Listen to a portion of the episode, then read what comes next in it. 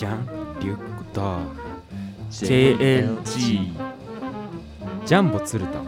リトル清原。ジャイアント白田 JLG Journalistic Lady's Generation JLG JLG 地味に凛としているガマガエル。JLG じゃがりこルマンドガルボ。JLG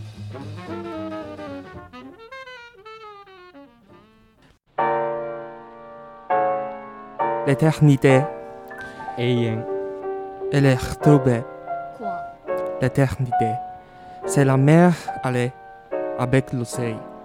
また見つかった何が永遠が海と溶け合う太陽が En centenaire, murmurant la boue de la nuit s'énule et du Dieu en feu. 一人の夜も燃える日も心にかけぬお前の記念を永遠の俺の心よ固く守る Des humains soufflages, des commandes de long, l'attitude des gauches et bol selon. 人間どもの同意から月並みな世の楽しみからお前はそんなら手を切って飛んでいくんだ Puisque tu veux sur, blaise du Satan, le devoir s'exalte, sans condice, enfant. 元より希望があるものか立ち直る筋もあるものか学問しても忍耐してもいずれ苦痛は必要だ La pas d'espérance, ni orienteur, séance avec patience, la surprise est sûre. 明日という日があるものか真紅の沖の主スの肌それそのあなたの灼熱が人の務めというものだ Elle est retombée, l'éternité. C'est la mer allée avec l'océan. また見つかった。何が？永遠が。海と溶け合う太陽が。地獄の季節。乱暴咲く小林秀夫役。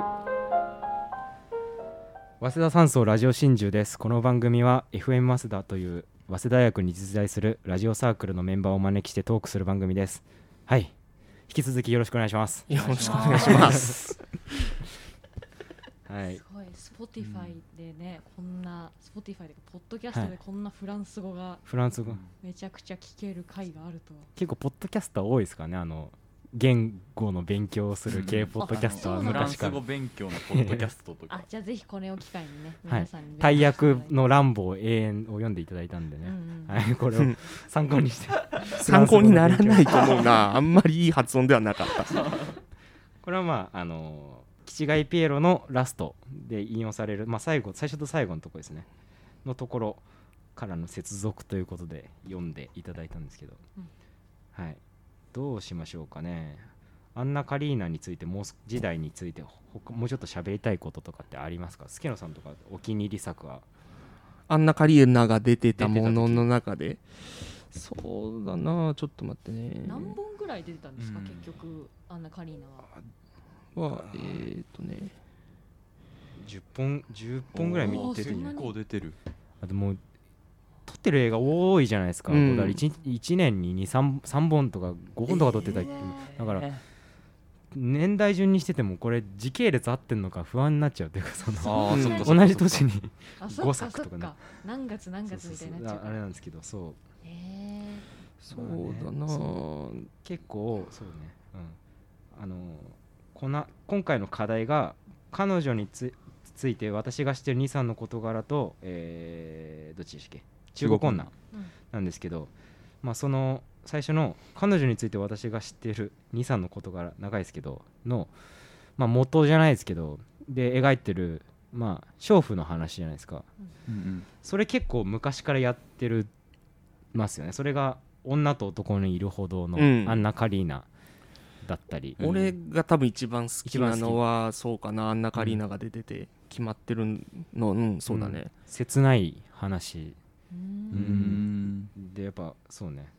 まあし売春を始めたアンナ・カリーナ、まあ、最後哲学者と論議論したりみたいな、うん。シーンはあそれ結構あれですね。大体ゴダール映画1本「地の巨人」が出演する枠が一つ一つ。そうですよね。あの軽蔑だったらサミュエル・フラーっていう映画監督だったり、まあ、いっぱいいますよね。あの、えー、とフリッツ・ラングあフリッツ・ラングが、えー、と軽蔑でキチガイ・ピエロに出てくるのがサミュエル・フラーで映画監督の役はい。で、あの映画は戦場だみたいなことを最初 冒頭の方に出てきていろいろすごい。ドイツ色のシーンですそうねそうそうそうそう。みたいな枠でまあいろいろ哲学者と議論したりして いましたけど、はい、そうだそうだそうだ。おん女と男のいるほどでもそうだった。そうですね。うん。それがまあなんかいろいろ女と男のいるほどめちゃくちゃいいよくて。いいいいですね、はい、あのカール・ドライヤー監督の、えーサバカルル・ジャンヌ」という映画を見ながら一緒にアンナ・カリーナが涙をするという名シーンがあるんですけど。うん本当に あの見ていただくしかない、うんうんラジオなんでね。ラジオなんで。見ていただくしかないんですよ。そうなんですよね。まあなんかいろいろやっているというかこの後もアルファビルで SF 撮っていったり。SF 撮ってるんですか？そうそうえ。ーなんか本当にフランスの街並みを使ってモノクロで本当になんか SF 世界情報社会みたいな世界をこう作り出していってうんうんうん。なんかね結構そうですよね。幅広。幅広いというか。そうねセットも使わずにだよ、うん。確かあれば。パリで。そう。だからやっぱそうね。この時代のゴダールがやっぱ本当神話になるぐらいもういろんなことやり尽くしたというか、うんお笑いでいうジャルジャルみたいなうん、どのコント思いついてもすでにジャルジャルがやってる現象ね。しかもほぼひで上がってほぼひでと上がっていくっていうそれをゴダールはひやり続けている。映画で。映画で接続するやついないだろフランフランスのジャルジャル。フランスジャルジャルジャル。ねみたいなとこフランスのジャルジャル。どんなまとめ方してんの？ああまた脱線したよジャルジャルタワーですね。ゴダールタワー。ゴダールタワー。ジャルジャルとすまんもうジャルジャルの話したからこうなって。ゴダールアイランドですゴダールアイランド。でもその伝説的ではあるけど人が全然来ないっていう、うん。さっきも言いましたけどその勝手に仕上がれがい一番来てて。あ一番じゃないですけどそこからその超えたのがキチガイピエロだけで集客数が。それ以外全部ダメでカラビニエとかに至っては1800人しか見てないみたいな。えーえー動員数でその桁すそうごいっす当時の。そこに蓮見茂彦が入ってたことを誇らしげに語って 私は同じパリいるな。1800人の人たちと語り合いたいと言ってましたけど。かっこいいやっぱり、さすがだな。すごいわ。うんまあねそう。でやっぱりねそう。すごいですよね。だからひななんでそのこれは答えわかんないかもしれないですけど批評家出身の人たちいっぱいいてうん。ことごとく全員成功していったじゃないですか、うん。それななんでそんな言ってったんだろうかっていうそれラッ運ですか？流れみたいなところなんですかね、うん。どうなんだろうね。でもまうあまあさ確かに失敗でも失敗してる人は知らないよね。もう残らないでしょ後世にまず名が、うん。なるほど。まあ本当にでも確かにその批評家で著名な人たちはみんな監督として成功してるし、えそうですよね。まあそんだけ同じことが繰り返されそれまで繰り返されてたっうていうん。ことなんですよね、はあ。そのニーズに合ってたとか、まあそうかもしれないですね、うん。うん。ラウル・クタールのうん。助野さんがやっぱりさっき打ち合わせで言っていましたけどうん。ゴダールではなくラウル・クタールがの撮影が好きだっていううん。発言はどういったところなんですかね？いやそのあんまり意識して見てこなかったというかゴダールの撮影監督でまんまでも撮影監督で映画見たことないけど結構でもそうなんかフランスのヌーベルバーグの人たち、うん結構撮影監督やっぱり作家主義っていうのもある通りフィーチャーされることがうん。アルメンドロスとか、えーとトリフォとかロメールとか撮ってたりとかありますけど。ああでもそうか。アンリ・ドカイとかもそうか。アンリ・ドカエっていう有名どこだ監と。でもそうね。でたまたまこうラウル・クタール中国女朝今日見てたんはい。ですけどどんなもう朝ですか？お前も見てたんですよね二人してどんな朝なのよ。なんて日だですね。そうわではい。その中国女って結構最初冒頭物撮りっぽいじゃないですか。うんそうですね。すごくおしゃれ色合いもバチッと決まってて。でなんからしくないと思っって、なん。誰が撮ってるんだと思って、うん 見たらあ中国女もそうなんだと思って、うん。でそこからラウル・クタールのこう撮った作品リストみたいなの見てったら、うん。やたら好きなの多いなって思ってあで別にそのゴダール以外でもその僕トリュフォーだと「突然炎のごとく」が一番好きなんですけど、もうそうらしくてあじゃあ俺別にゴダールが好きなんじゃなくてラウル・クタールが好きなんじゃないかみたいになったっていうのが一つそう気づきがね、うんうん。そうかそれでやっぱいいなっていうか特徴とかってあるんですか？なんとなくでもいいいですけど。やーそういうわけはないけどでもどうなんだろうな。今日見てて思った中国女に関してもそうかあんまなんかその共通性みたいなのはうん。ないですよね。だからそれこそキチガイピエロも勝手に仕上がれももちろんそうだし、うで中国女ウィークエンドもそうだうん。し、で彼女について私が知ってる兄さんの事柄も、まあ大体もう本当は初期のゴダールの作品は、でもそこの中になんか共通した絵のなんかうん。うん。はちょっと見つからなくない？なんかある、うん。いやあんまりないよね。結構バラバラだなって思って。うん。結局どうなんですか？なんかその撮影カメラマンっていう職業そのものの問題なんですけどうん。どんぐらいその撮影監督の作家性じゃないですけど、うんうん入ってくんのかなっていう。なんかラウル・クタールのインタビューみ読んでてゴダールに関してはもう本当にアドバイス求めないみたいなうんうん。ラウル・クタールに対して。そしたらもう出ようがないんじゃないかと思ったり。ラウル・クタールらしさみたいなものが。確かにそうかもそう。ねそうですね。だからあんなねカリスマひ独りよがり監督いないじゃないですかやっぱり、うんうんうんうんうん。うん。確かにゴダールはこう撮ってほしいんだけどとか言わなさ言わないそうだな。あ求めなさそうだななんか全然。もうこう撮ってくれとしかうんなんか言わなさそうな感じあるな、そうですね。じゃあ映画の話していきましょうか、うん。個々の映画について。はい。じゃあまず彼女について私が知っている23の事柄。はい。はい、ではあらすじのご紹介します。パリを舞台に主婦売春をドキュメンタリータッチで描いた問題作。ジュリエットは夫の稼ぎが悪いため売春をしている。平凡な平凡な生活に不満と不安を抱きながら彼女は他の男に抱かれる日々を過ごす。出演はマリア・ブラディ、ジョゼフ・ジェラール、ラウル・レビー。撮影はラウル・クタール。原作はリチャード・スターク。どうですか？あーこの作品なんか結構好きって言ってたよなんか内容はわかり一番なんか分かりやすいかなって、うん。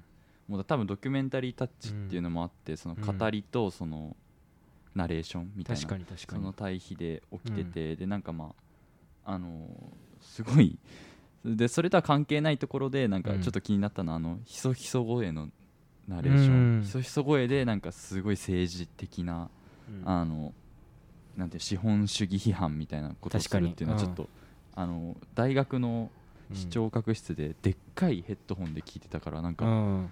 ちょっと気持ち悪かっ ASMR みたいな。そうそうそう。ん。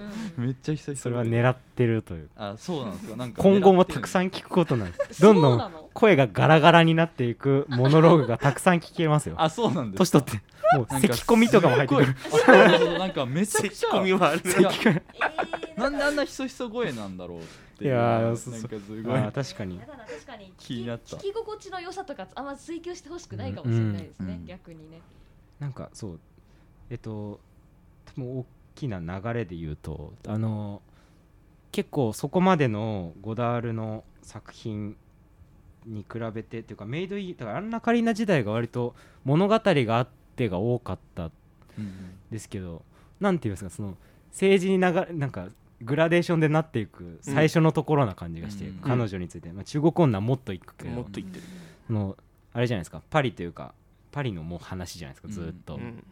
まあなんか普通によく言われてるっぽいですけどそのマリナ・ブラディっていうあの人まあ彼女って語ってますけどまあフランス一応女性名詞だからもうフランスそのものじゃないけどとして語ってるエッセイ的な側面があるみたいなうん。話してたんですけど。なるでも良かったですか？普通ならこう見づらくなっていって一回離れていく時期だと思うんですよゴダールファンの。多分あのああそうなんだ。映画好きめちゃくちゃ映画見てる人はゴダールに芯から感動すると思う。多分うんやりたいことに対して。あの最初からの流れで言った時に。ででも大半の人ってそんな分かんないじゃないですかゴダールの。そのやろうとしてることに関して。僕も含めてですけど。うん。そうした時にあの多分おしゃれなところが多分あのなんかいいよね分かんないけどみたいな需要のライト層にも一応あって人気だったっていうのもあると思うんですけど、うんうんうん初期はとそうだと思う。なるほどまだちょっとありますけど今のところは、うんうんまだね。ここからどんどんなくなっていくあの その思想がバーンって出てくる。思想がどんどん出てくる。ていうかた探求したいから。そっちただその思想が映像になっただけの映画になっていく。なっていく。そんなあことできるんですね。だんだん。へそう。え気になるな、うん映像だからどうなってるか、まあちょっと前触れじゃないですけどちょっとあるかなっていうところああそうなんだ、うん。へえあでもなんか普通に普通になんかまあみ見れちゃったっていうか、うん。なんかあのそこまでなんか違和感は感じずにうん。見れたかなっていう。まあ別に、ううん。ん確かに、変なことはしてない、うん。うん、変なことっていうのもよくないな、そうだよね。なんかあの大学教授とあのー女子学生のそうね。ところとかもなんかちょっとエッセンスで入ってて、まあ普通になんかうん。内容としては内容だけだったらうん。なんか普通にこっち、まあ、ちょっと適当なところもあるけど、うん。社会主義の話とかでなんかあの結構面白い方だったなとは確かに思確かにいました、うん。月野さん見返したりしましたか？彼女についてに関しては。は見返してない。見返してない中国女は見返したけど、うん。そしたらじゃあ中国女の話をしちゃいましょうか、うん。はい、はい。じゃあ続いてあらすじです中国で文化大革命の嵐が吹き荒れていた夏、えーすみませんちょもう一回いいですか？はい。はい、中国で文化大革命の嵐が吹き荒れていた夏。パリのアタルアパルトマンに合宿してマルクス・レーニン主義を学習していた俳優のギヨーム。哲学科の大学生ベロニク。農村出身のイボンヌ。経済研究所のアンリ。画家のキリロフの5人は北京放送を聞いているうちに毛沢東主義者になっていくでたらめ。でたらめ。すごいえあ一応キャストもあすみません。えっと主演はアンヌ・ビア。アンヌ・ビアゼムスキすいません、はい。主演はアンヌ・ビアゼムスキージャンピエール・レオ。撮影はラウル・クタール。音楽はクロード・シャンヌです。ー、はい、うんうんそうね。これまあまずあのー中国女っていうのはあのエピソードがあって。あのこれ聞いたことあそう。るな助野さんがあの留年しかけてた時にこのまま留年したらあのお笑いサークルに入ろうっていう話になってうん。一緒にコンビを組もうっていう話をしてた時があってうんその時にコンビ名何がいいですかって言ったら中国女って。その時僕は1年とかだったんで本当にななんですかそれ。俺のゴダールの中で一番好きな作品だから、助野さんが2年生の時そんな感じだったんですか？いやそう。なんかね違う人みたいな違う中で映画とは何かを読み そんな時代があったって。いう。あれですよね。確かファンネームも決めてたんですよ、ね、ファンネーム。でもなんだっけ？魔王ガールじゃなかった。魔王がやりすぎだろ。魔王って猫の。なんかもう衣装が皇帝みたいになりそうなんだよね。なんかそのそうそうそう。真っ赤な。反復みたいな皇帝こそ中国女なのかもしれない。コンビ名。ねあのああの服あんま着てしないよね。あ皇帝って赤い方か、うん。赤い赤い皇帝。顔近い方か。うん。うん顔近い方。カタカナのね。覚え方。そうそうそうそう。確かに。そうそれがあって、うん。中国女に関して結構ね思い入れがあるのは好きなさんはあれですけど、うん。どういうところがいいですか？アンヌ・ビアゼムスキーが出ているっていうところはやっぱ大きいですか、まあ結局そのアンヌ・ビアゼムスキーが好きだからっていうのもすごく大きいしこうなんだろうなやっぱもう思想がもろじゃないですか。うん。もうだからもう正直区切りとしては結構中国女うん。ぐらいからもうはじ、まあ、ウィークエンドとかこの後確かに。ありますけど、うん。もうがっつりこっちの政治のなってってますよね。なってってるのはうそうだけど、なんかそことなんだろうジガベルトフ集団も結構、ん。もうゴダールのやりたいようにやってるけどね。こうなんて言うんだろうそこのバランスがすごくうまく取れてるのが中国女だというか、うん。思想とその絵作りの綺麗さみたいなのが、ううん。芸術としての映画となんかこう思想を表現する媒体としての映画のバランスがすごく取れてるのが中国女かな、そのアンヌ・ビアゼムスキーっていう女性2人目のまあ結婚じゃないですけど、恋愛関係になった人でいうと。ではもともとロベール・ブレッソンって監督の「バルタザールどこに行く」一応助野さんと早稲田松竹に見に行ったんですけどそこでまあ出ててもうロベール・ブレッソンって監督が大好きだからてか海エデシネマ連の連人たちみんな大好きだから。ブレソンがね。だけど工業的とかにはあんまり評価されてないから、うん。もっと取らせろみたいなヤクザ的な筆致なんだよ海への人たちは。仲間の仲間意識のためにもうめちゃくちゃなもうなんかぶぶぶんなんか勢い鋭さで仲間を擁護したり批判したりする集団ヤクザ手を持ったヤクザ集団なんで。ああ地下格闘技そうそうそうみたいな感じ。で結構そういう流れがあってそこに主演してたアンヌ・ビアゼムスキーという方ですよね、で、うんそうですね。ブレッソンの話になってしまうんですけど、うん。フランスの監督で。うん。その結構その、えーシネマトグラフ覚書きっていう、うん。まあ、本メモ書きが一応本になっててその人のまあ理論がわかるみたいな。でその人結構あの俳優嫌うんですよ。いやあのいろいろうまうまいっていうか素人使いたがるといううか、ん。俳優は何もあ宮崎職業としてのそう確かに宮崎駿うんでもあるかもしれない、うん。その確かに分からんでもないとは思うんですけど、うん、だから毎回その素人同然の人いっぱい使うんですけどそっからなんか羽ばたいていっちゃったりするから。えこいつこいつできるみたいな。もう一人もう一人いましたよね。ブレッソンの誰だったかな忘れましたけどだったりその一人がアンヌ・ビアゼムスキーでへそのまあ流れで、まあ、ゴダールにまあ浸水した彼女はまあいろいろ恋に落ちていくっていうーうんうん。政治の季節、うん。そうそう。えっとナンテール大学でしたっけ？一応この中国女の舞台の学生大る。学なんですね。そう大学生でうん。当時。なんかねそうそのえっ、とさっき言ってたえっ、となんだその中国女が助野さん的に一番的になんか芸術としても両立してるみたいな。まあそこのバランスの面で言ったら、うん。ゴダールの中で一番だと思う。そうですね。それで言うとあのビアゼムスキー自身もあのゴダール作品の中で一番聞かれた中国女で、うん。それ以外そんな好きじゃないって、うん、つってましたね。なんか。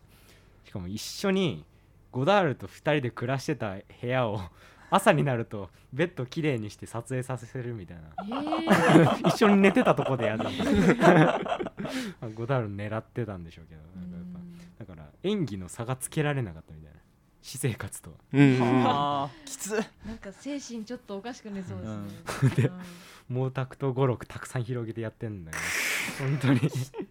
山のように積まれてるあ本ー。当に1967年。そう67年。ああもうもろだ。そうそうそれがねありますよね。よ予見してたみたいな、うん。文革がいつだ、えっ学と、日本のしかわかんないけど日本がもうちょうどうん。もろ学生運動。学生運動を予見しうん。1年前だからだったり。東大がうん。そうそうそうそうそう時代ですもんそうですね。なんでまあ政治的主張はめちゃくちゃありますけどあのやっぱ、うんこあこれちょっとあ先取りになっちゃうかもしれないけど、うん。ゴダール自身も一応系統はしていった感じなんですか、あ多分してうん。てなんかでもその映画の形式としてうん。あのえっとまあ休暇中の、えっと、大学生がこのゴダール主義、えっと、ゴダール主義じゃないや、えっと、毛沢東主義に傾倒してこう議論を重ねてったりするみたいな。うんでこうなんかこうふバカにしてるのかみたいな。それをこう、お遊びみたいな感じで描くことで、みたいなのも言われたりするけどでもやっぱりゴダールは本当に真面目にやってるところはあるというあかー。